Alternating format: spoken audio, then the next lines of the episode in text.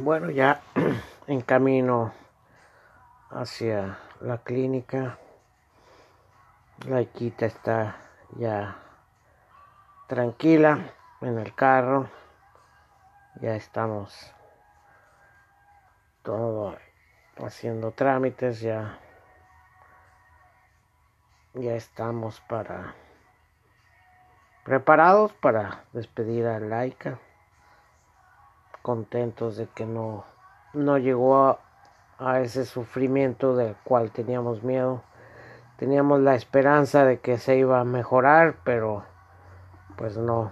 El tumor el cáncer le ganó le ganó y aquí estamos ya en la en la clínica haciéndolos, nos explican los pormenores y ya listos para despedir a Laika.